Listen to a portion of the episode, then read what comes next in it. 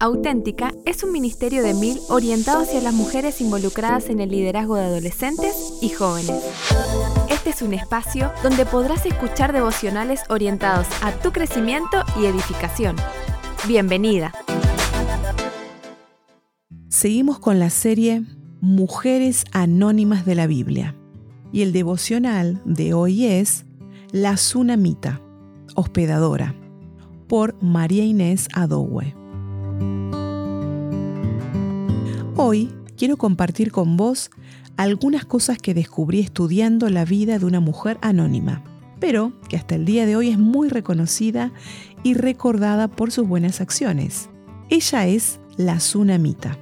Generalmente cuando se habla de ella se la recuerda por su hospitalidad, puesta en práctica con el profeta Eliseo. Al leer su historia en el segundo libro de Reyes, pude encontrar detalles muy interesantes de su vida y entender por qué fue y es tan recordada por sus acciones y ejemplo. Evidentemente, la mujer de Sunem ha dejado una huella y un gran ejemplo a seguir por su amor por Dios y las personas. Conociendo a la mujer de Sunem, varios detalles me llamaron la atención. Estos se encuentran en 2 Reyes 4, 8 al 15. Te comparto el pasaje en la traducción del lenguaje actual. Un día Eliseo fue al pueblo de Sunem. Allí una mujer muy importante le insistió que fuera a comer a su casa. Y cada vez que Eliseo pasaba por allí, se quedaba a comer en casa de ella. Entonces la mujer le dijo a su esposo, Mira, yo sé que este hombre que nos visita cuando pasa por el pueblo es un profeta de Dios. Construyamos en la terraza una habitación, pongámosle una cama, una mesa, una silla y una lámpara. Y así el profeta podrá quedarse cada vez que venga a visitarnos. Un día Eliseo llegó y se quedó a dormir en la habitación que le habían construido. Luego le dijo a su sirviente Giesi, Esta señora se ha preocupado mucho por nosotros. Pregúntale qué podemos hacer por ella. Pregúntale también si quiere que le hablemos bien de ella al rey o al jefe del ejército. Cuando el sirviente de Eliseo se lo preguntó, la mujer contestó, no me hace falta nada. Vivo tranquila entre mi gente. Al comenzar la lectura nos encontramos con una clara descripción de la tsunamita. Ella es una mujer muy importante e insistente. También es una mujer muy inteligente y sabia. Ella tiene la capacidad de reconocer o discernir cuando algo o alguien es de Dios. Es una mujer con grandes ideas, planificada y que pone esos planes e ideas en marcha rápidamente. Ya no alcanzaba con solamente invitar al profeta a comer. La tsunamita sentía que debía hacer algo más. Como era temerosa de Dios y respetuosa, vemos que no se olvida de su esposo. Ella le presentó su idea, enseguida lo consultó con él y le explica lo que Eliseo necesita. Juntos preparan la habitación para Eliseo. No parece que tuviera que pedirle permiso a su esposo para llevar adelante su plan y concretar el deseo de servir mejor o más excelentemente al profeta de Dios, pero creo que este detalle habla muy bien de ella. La tsunamita entendió claramente cuál era su rol como mujer y esposa. En los siguientes versículos podemos notar cómo se preocupaba por sus huéspedes y que no olvidó ningún detalle. Tampoco escatimó en confort. Ella conocía muy bien cuáles eran las necesidades por suplir, sabía qué muebles eran necesarios en la nueva habitación, y si tenemos en cuenta en qué época sucede esta historia bíblica, recordaremos que lo que ella le pide a su esposo no era poca cosa. La tsunamita y su esposo pudieron satisfacer las necesidades de Eliseo con gozo ellos estuvieron dispuestos a dar de sus propios bienes para suplir las necesidades de otros. Lo hicieron en grande, rápidamente, sabiendo que lo que hacían era para Dios. Al seguir leyendo, vemos cómo ella se preocupa de que sus invitados estuvieran cómodos. Sus huéspedes notan su preocupación y sus atenciones y quieren retribuirle con algo.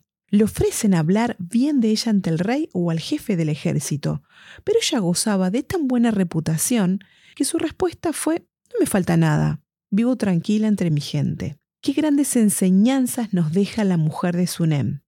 Cuando somos hospedadoras como la Sunamita, estamos siendo el reflejo de Dios en la tierra. Cuando hacemos un acto hospitalario, las personas ven a Jesús y no solo a una buena anfitriona. Nuestra misión no es solo entretener, Dios nos pide bendecir a los pecadores. No nos olvidemos de los pecadores. Jesús no se olvidó de ellos. Hospedar, ser hospitalarias es un gesto de amor, es amor mostrado por medio de acciones. Hebreos 13.2 nos enseña, no se olviden de recibir bien a la gente que llega a sus casas, pues de ese modo mucha gente, sin darse cuenta, ha recibido ángeles. Somos llamadas a cobijar a alguien, sea conocido o desconocido, sin mirar qué puede darme a cambio. Debo hacerlo con un corazón genuino. Es servir no por conveniencia, sino por amor, recordando que estoy sirviendo a Dios, que no estoy sirviendo o atendiendo a cualquier cosa, estoy sirviendo y cuidando de su creación. Proverbios 19, 17 nos dice, A Jehová presta el que se apiada del pobre, y él le recompensará por su buena obra. Mi actitud en el servicio va a revelar el motivo por el cual hago las cosas. Somos llamadas a hacer estas buenas obras con una buena actitud, sin medidas, sin murmuración, con alegría, sirviendo de corazón, Necesito recordar por qué hago las cosas, cuál es la razón. Si olvido que sirvo porque amo a Dios, ser un esclavo en lugar de siervo. Gracias a Dios, por muchos años como familia hemos sido bendecidos estando en los dos lados del hospedaje. Hemos disfrutado del gozo de servir, abriendo la casa para misioneros, hermanos o amigos que lo necesitaban. Y también nuestra familia ha sido provista, bendecida, con lugares soñados para pasar vacaciones y momentos inolvidables de servicio con hermanos muy conocidos y desconocidos que se transformaron en nuevos amigos. Aquí escribí algunos ejemplos de cosas que puedo brindar para ser hospitalaria. Abrigo en un día de frío, un techo en un día de lluvia, o cuando alguien está de paso, comida al hambriento, sostén económico misionero o hermano necesidad, recibir misioneros en casa, a comer, o que tengan un lugar donde alojarse gratis. Si todavía vives con tus padres, puedes compartirles este deseo y pedirles su ayuda.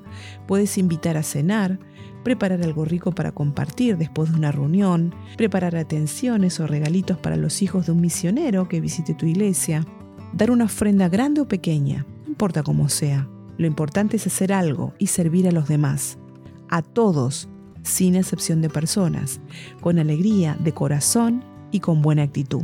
Para la tsunamita todo comenzó con una comida. Ella extendió su hospitalidad y decidió apoyar el ministerio de Liceo. Pensar en ella me hizo reflexionar en cómo estoy tratando a los desconocidos. ¿Estoy abierto, dispuesto a proveer un lugar al que lo necesite? ¿Considero mi hogar como una herramienta de ministerio? Es mi oración que Dios siga hablando a nuestros corazones y que nuestra respuesta sea parecida a la de la tsunamita.